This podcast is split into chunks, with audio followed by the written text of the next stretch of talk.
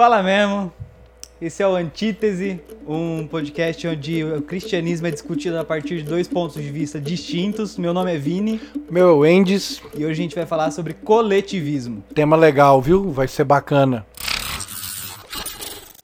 Vamos lá. É, antes de tudo, a frase. A frase de hoje foi escolhida a dedo. A gente teve. A gente tinha várias frases concorrendo, não é mesmo? Oh. Mas a mais idiota venceu. E é um dito popular muito comum que é a voz do povo é a voz de Deus.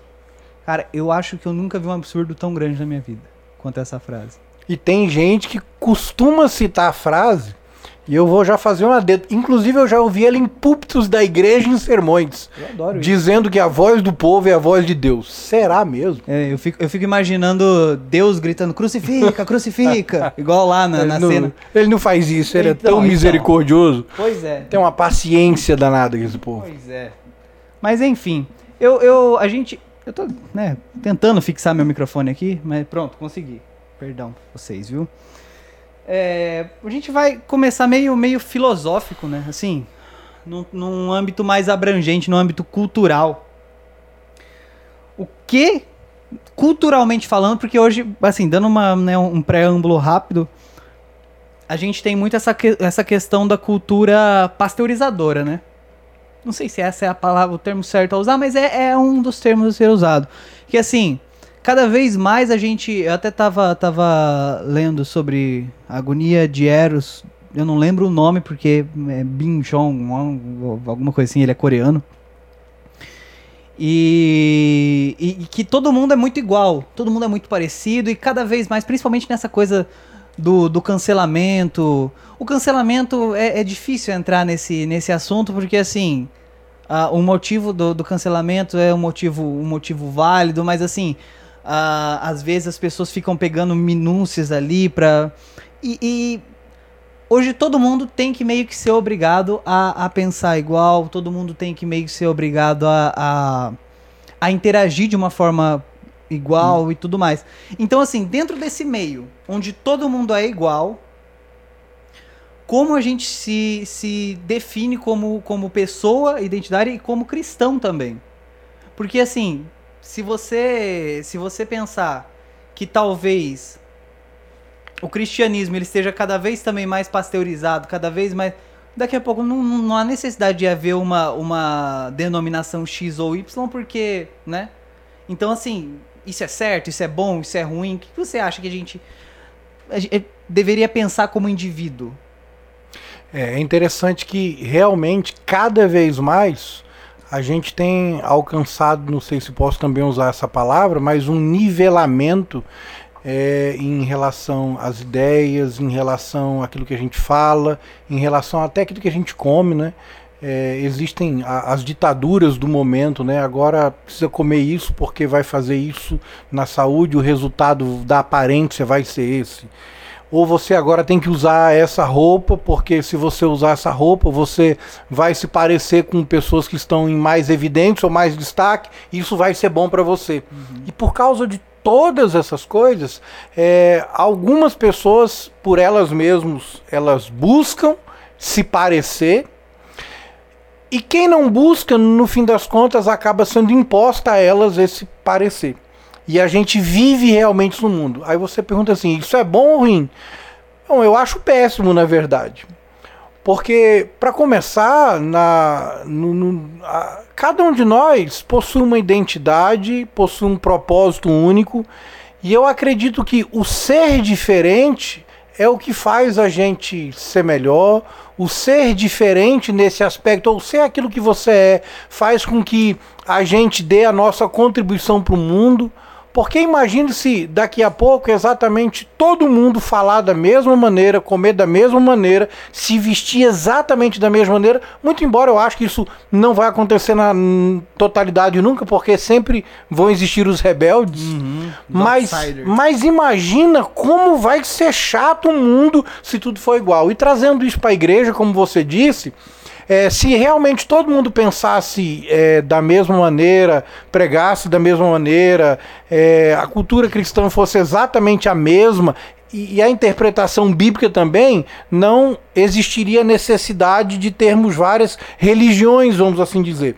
É claro que, olhando para a Bíblia, eu acredito que isso também jamais vai acontecer. Uhum. Mesmo porque é, a nossa visão bíblica, ela depende sim de um contexto histórico e pensando em religiões, cada religião tem um, um contexto histórico muito forte, inclusive, o porquê acreditam nessas doutrinas, como elas foram desenvolvidas ao longo do tempo. Então eu não acredito que esse nivelamento, essa pasteurização, uhum. ela vai, vai acontecer na religião de forma plena. Mas, completo, né? mas que ela acontece também é, eu vou até citar um exemplo aqui. Por exemplo, na música. Uhum. É, aí os caras vão lá e a gente tinha tal Hillsong, é, enfim, algumas igrejas voltadas para o worship, louvor, é, a maneira de colocar uma guitarra, a maneira de fazer os solos. E é muito natural você parar porque deu certo na mídia, por exemplo, que estão fazendo, e você vê a maioria das igrejas copiando exatamente esse tipo de modelo. Então é claro que a gente sofre essa influência, e é claro que muitas vezes, em alguns aspectos, a, a igreja também ela tende a se parecer umas com as outras. Uhum. Mas quando se fala de doutrina, eu acho que a gente sempre vai manter uma diferença muito por essa por esse contexto histórico de cada um, de maneira de interpretar as escrituras. Então, eu acho que isso não vai chegar na, na plenitude. É, eu, eu eu lembro que assim, hoje em dia, principalmente, eu, eu acompanho muitas editoras nas redes sociais assim. Distopia tá totalmente em moda, né? Distopia é o assim, o tema do momento no, no universo literário. E eu lembro que eu li, eu li Admirável Mundo Novo muito cedo e eu fiquei muito impressionado, porque até hoje para mim é uma das que mais, o pessoal fala muito de 1984 e tal, mas para mim Admirável Mundo Novo é uma das mais prováveis, assim, de, de, de que a gente está caminhando. Essa coisa mais.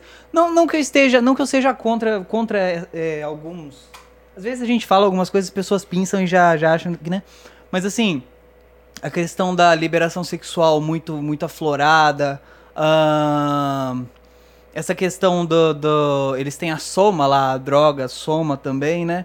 E aqui eu não tô falando sobre, sobre enfim, homossexualismo ou, ou liberação da maconha. Sim. Meu problema não é esse. Inclusive, sou a favor dos dois. Mas o meu problema é, é, é, quando essas coisas elas são usadas para manipular os, os indivíduos como sociedade. É, essa coisa do, do distanciamento de, de, de, família e tudo mais. Enfim. Agora, eu lembro que quando, quando eu li muito novo, eu fiquei bem impressionado. E, e eu jogar. eu fui na casa de um amigo jogar um jogo de futebol. Que tinha uns times lá, tinha os times tradicional, Manchester, tal, tal, tal, tal. E tinha uns times lá, tipo A, B, C, D, E. E eu falei, vou ver esse aqui, o que, que é? Eu peguei, era um time que todo mundo era careca e branco. E eu fiquei de cara. Eu falei, como que existe um time no mundo que todo mundo é careca e branco? Será que o cara para entrar lá tem que ser careca e branco? E não era, era só o que era mais fácil, o personagem mais fácil para ele fazer. E eu me senti um burro depois por isso. Eu tô contando aqui me sentindo burro hoje.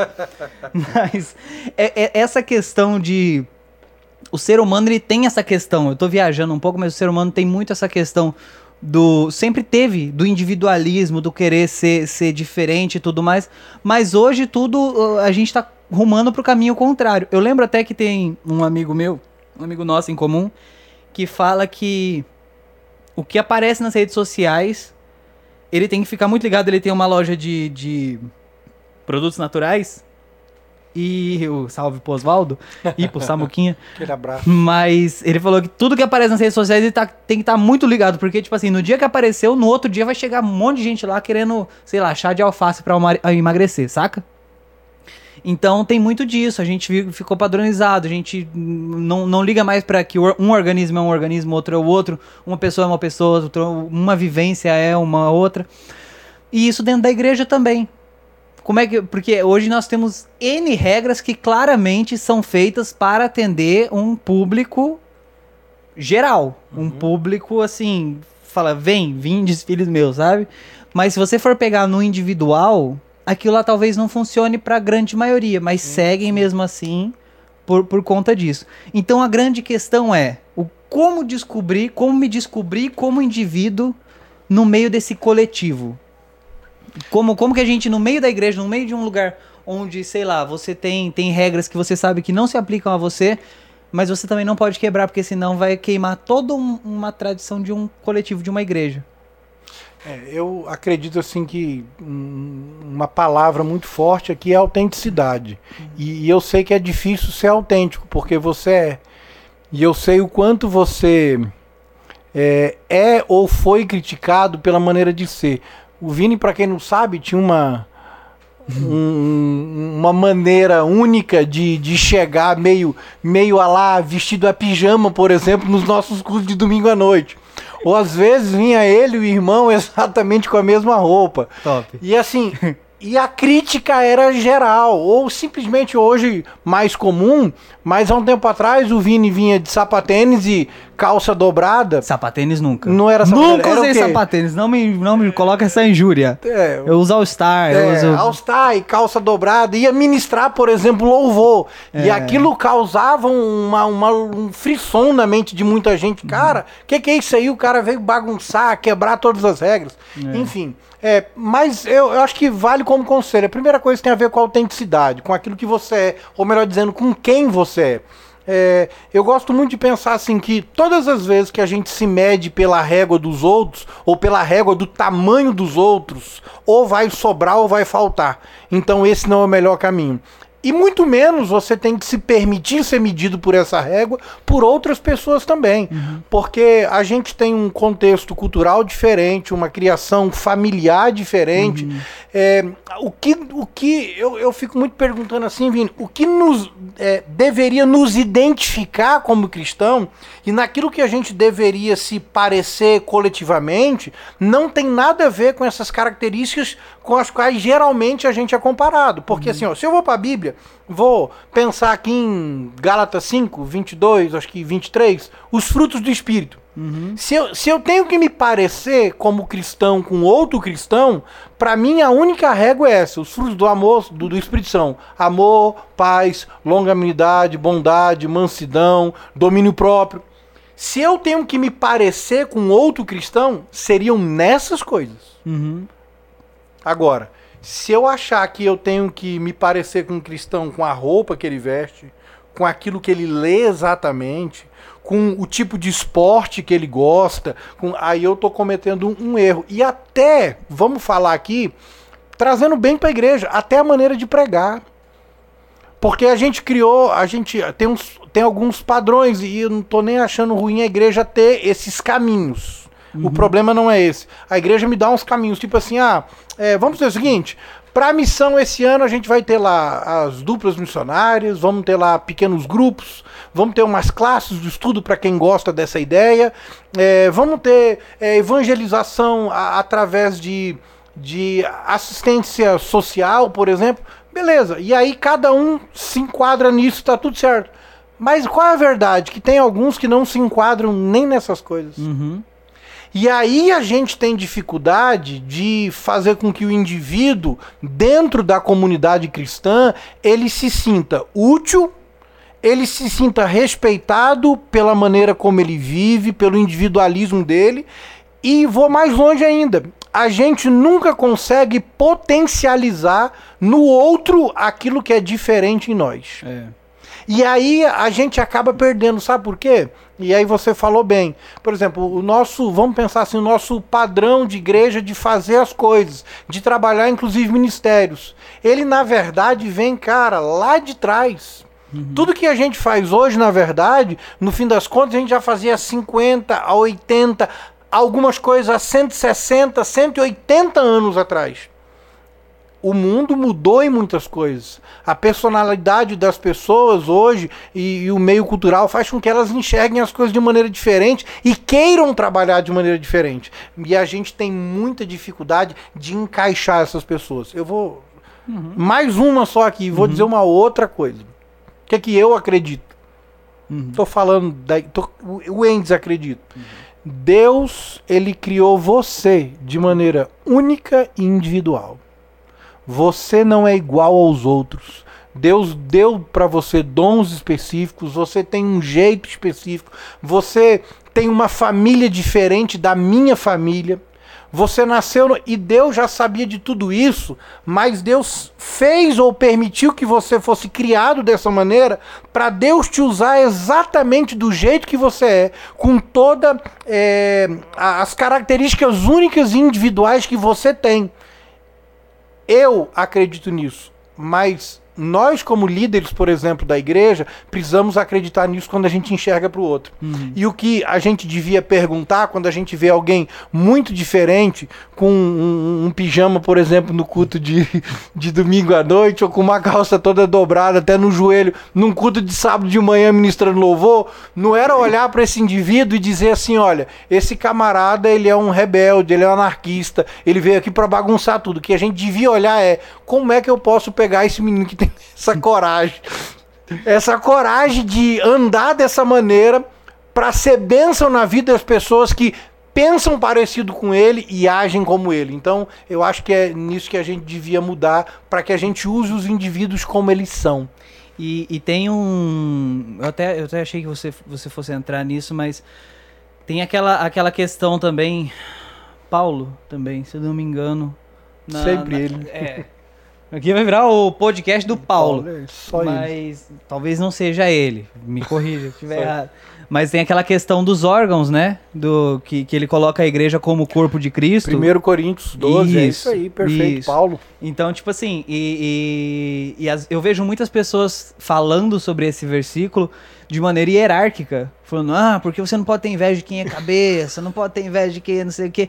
E na verdade eu sinto isso como, como características individuais. Eu já vi gente pregando sobre, sobre hierarquia, eu já vi gente pregando falando assim, não, porque se o seu dom é limpar o chão, você tem que limpar o chão para Deus. E eu falo assim, mano, não, não, tem a ver com isso, mas não é só isso. Tem a ver com que o, o se o seu dom é raciocinar, meu, vai raciocinar para Deus. Se o seu dom é ser, verdade, é ser verdadeiro, como, como vai ser espontâneo para Deus. Se o seu dom é falar, entendeu? A gente não coloca, a gente coloca dentro daquelas, daqueles padrõezinhos que estão formatados ali, tipo assim, ministério de não sei o que, ministério de não sei o que, mas não tem um ministério para mim. Ah, então, irmão, vai procurar teu dom aí, porque você tá desperdiçando ele, que você nem sabe que ele existe, mas a pessoa às vezes sabe, às vezes é ser autêntica, sei lá, às vezes é vir na internet passar vergonha, fazer as outras pessoas passar vergonha. Não sei, entendeu? Eu lembro que. E aí tem um outro perigo, que eu já vou entrar nisso também, que é o perigo de. O, o que eu mantenho da minha individualidade dentro da, do coletivo que é a igreja. Porque eu também já tive muito. Uh, hoje, olhando para trás, eu já vejo que eu. Cara. Perdeu muita coisa. Não, e, e, fiz muita cagada também, sinceramente, assim, eu, eu, até por isso, por ser muito, muito criticado atrás, não que eu seja um cara perseguido, um mártir da igreja, vou estar tá lá, né, mas tipo assim, por ser, eu, eu fazia questão de, de expor a, a ignorância dentro da instituição, então, tipo, quando me pediam para fazer um estudo, alguma coisa assim, várias vezes eu citei Crowley, Crowley é o maior bruxo, eu falava, ah, Crowley, é faz o que tu queres, é tudo da lei, como assim, paralelo com Paulo e não sei o que, e os caras, tipo assim, ó, oh, esse cara aí deve ser interessante mesmo, esse cara é o, né?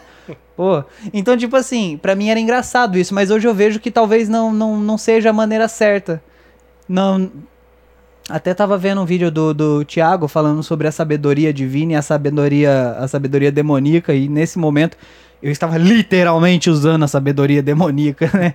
Então, tipo assim, existe muito disso, do indivíduo, o que, o que se manter. E também isso tem a ver com crescimento, né? Dentro oh, da igreja. E, e, paciência do coletivo. Porque o coletivo também não pode esperar. A gente já falou isso em alguns podcasts atrás, né? sim, né? Sim. O coletivo, o coletivo não pode esperar que a pessoa venha, já venha formatadinha pro que, pro que ela quer. Tem que ter paciência, tem que ter. É, esse, esse, essa, a, a, a, a perseverança ela produz paciência, né? Uhum. E a paciência, quer dizer, ao contrário, a paciência produz perseverança, a perseverança leva a gente à maturidade. É, você citou é, o apóstolo Paulo em 1 Coríntios 12, e ele é muito claro em dizer assim: ó, Deus fez, é, um é a mão, outro é o braço, tal, tal, e o mesmo apóstolo diz assim: ó quando a gente se fala em, em, dons do Espírito, uns para apóstolos, outros para, outros assim, outros assim.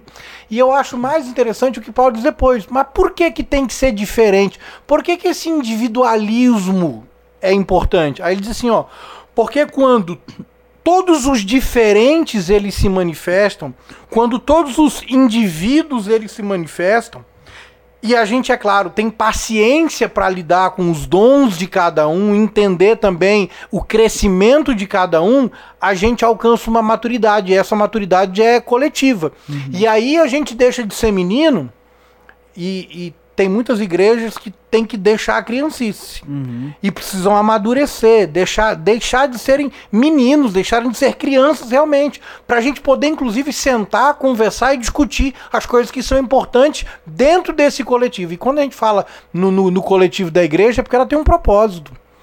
Não é assim, ó, eu tenho indivíduos, eles se manifestam com os dons que Deus deu a eles, e aí todos alcançam uma maturidade, mas para quê?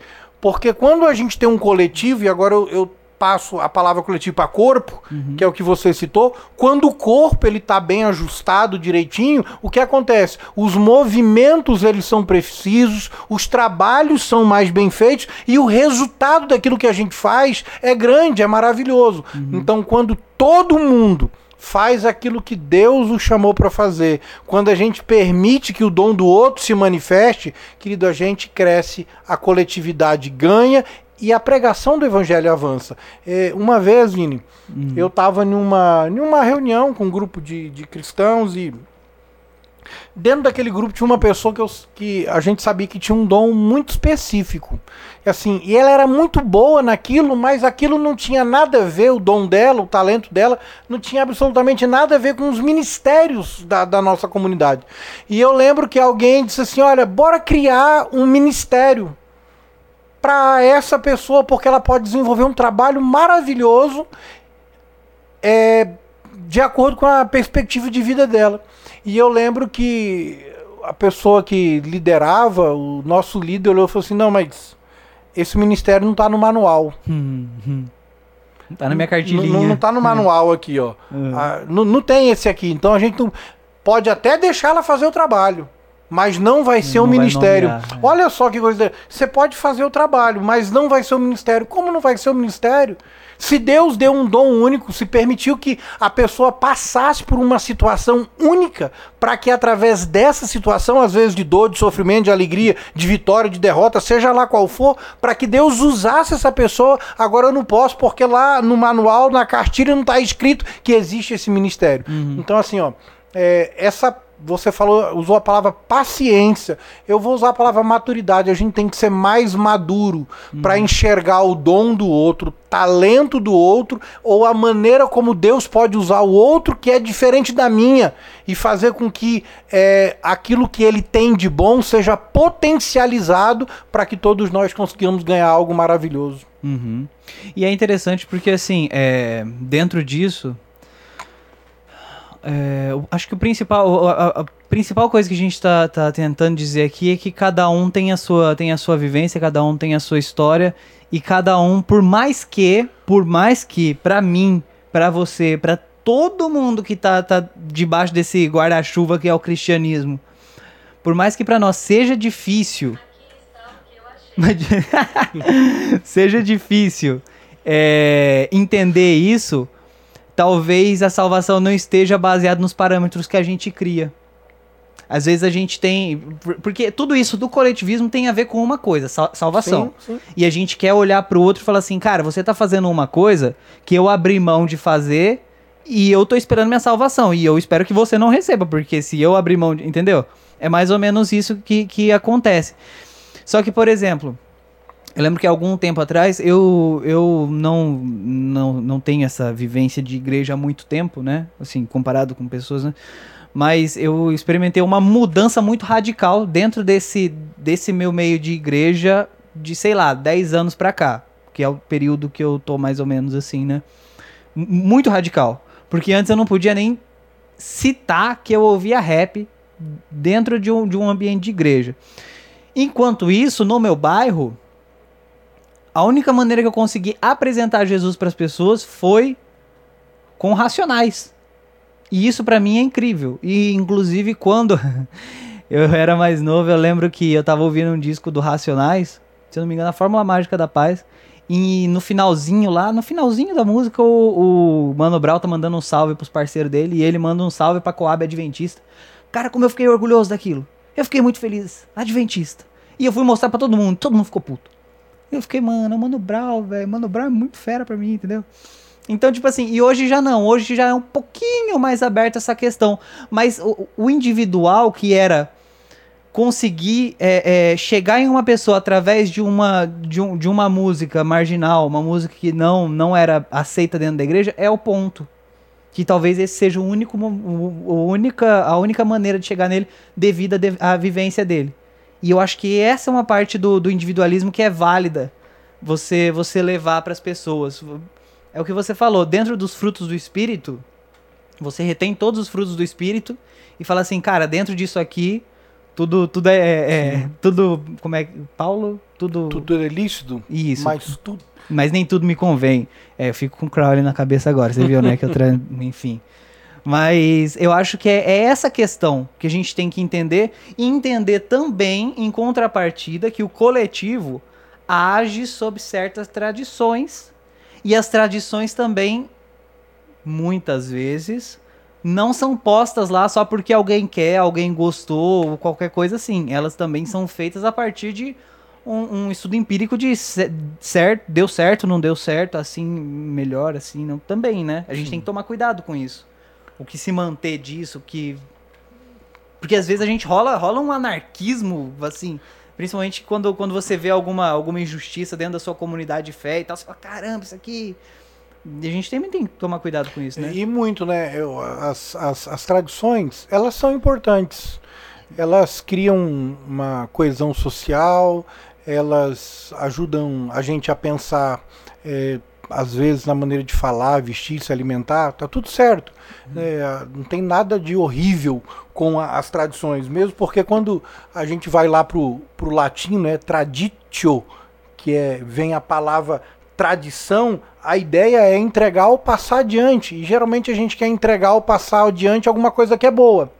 Só que assim, ó, o que é bom em algum momento pode não ser exatamente bom em outro. A verdade é essa. Uhum. Assim, ó, algumas coisas foram criadas é, porque fazia muito sentido em algum momento.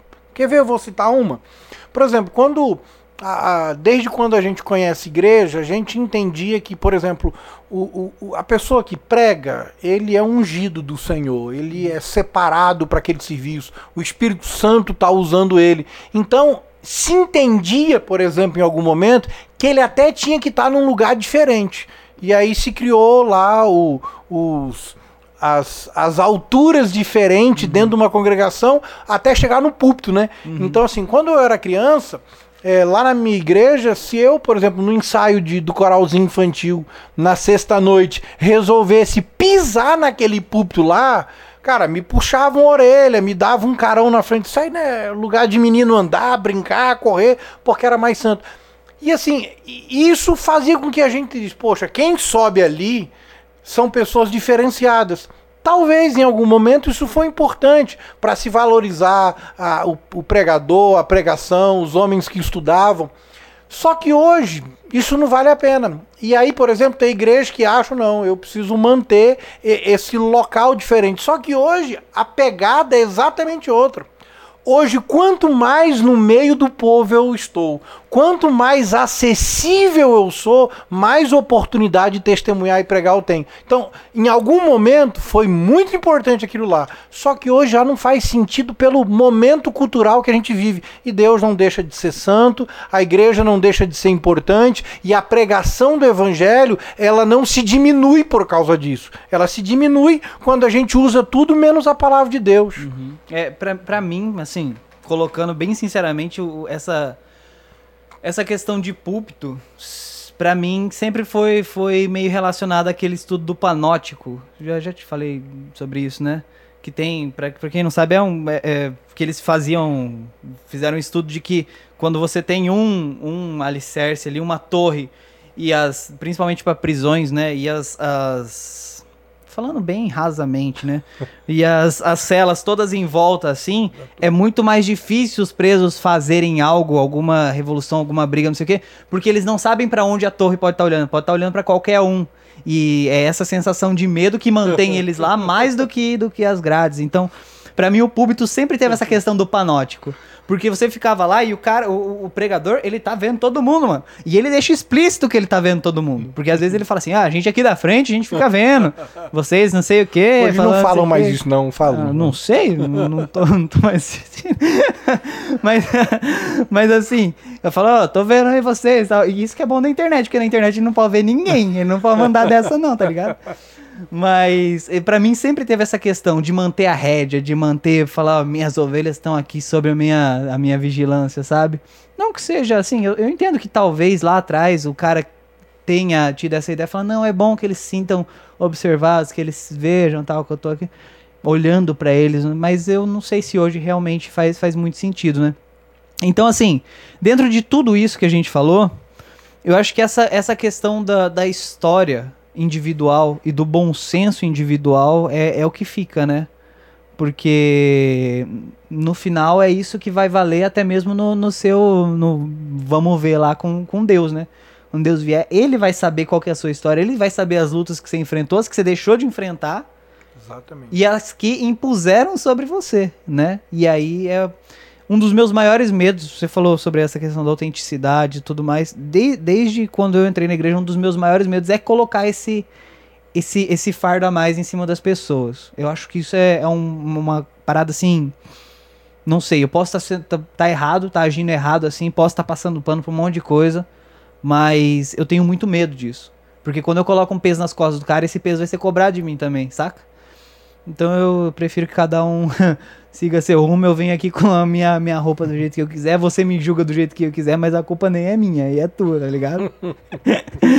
então que o individualismo ele, ele também faça parte disso. Porque quando você tem uma sociedade, uma igreja pasteurizada, cara, nada é pior hoje do que você olhar para todos os lados e ver pessoas chamando a igreja de hipócrita porque falam uma coisa e fazem outra. E se falam uma coisa e fazem outra, porque alguém falou e os outros não quiseram seguir. Exatamente. Simples assim, não é? Para mim. Então que a gente consiga manter isso também. Cada um tenha consciência de onde de onde tá, tá tropeçando, de onde tem que evoluir e principalmente que não precise ficar julgando, não precise ficar no panótico olhando todo mundo, vigiando todo mundo, né? Porque a salvação é individual e a gente precisa entender isso também, né? A lição é olhar para as pessoas com amor e com misericórdia sempre lembrando que são filhos, filhos e filhas únicos, únicas de Deus, é, que Deus as ama e vai amar sempre. Jesus Cristo morreu na cruz do Calvário por cada uma dessas pessoas. Então, quando eu olho para as pessoas, esse esse sentimento, mais do que sentimento, essa verdade, ela precisa ser clara na minha mente, na minha visão. Ao mesmo tempo, quando eu olhar para mim, que eu possa entender também que Deus também me criou de uma maneira única uhum. e eu possa que eu possa inclusive respeitar aquilo que eu sou pela vontade de Deus na minha vida Sim. e que eu possa me permitir ser usado por Deus com as características únicas que eu tenho uhum. porque foi Deus que colocou em mim. Sim. Para encerrar, faz um favor pra gente. Canta não a outra igual a você, ah, pra gente encerrar. Linda canção. Essa Na música... próxima vai rolar, tá bom? Promete. Abraço, valeu galera.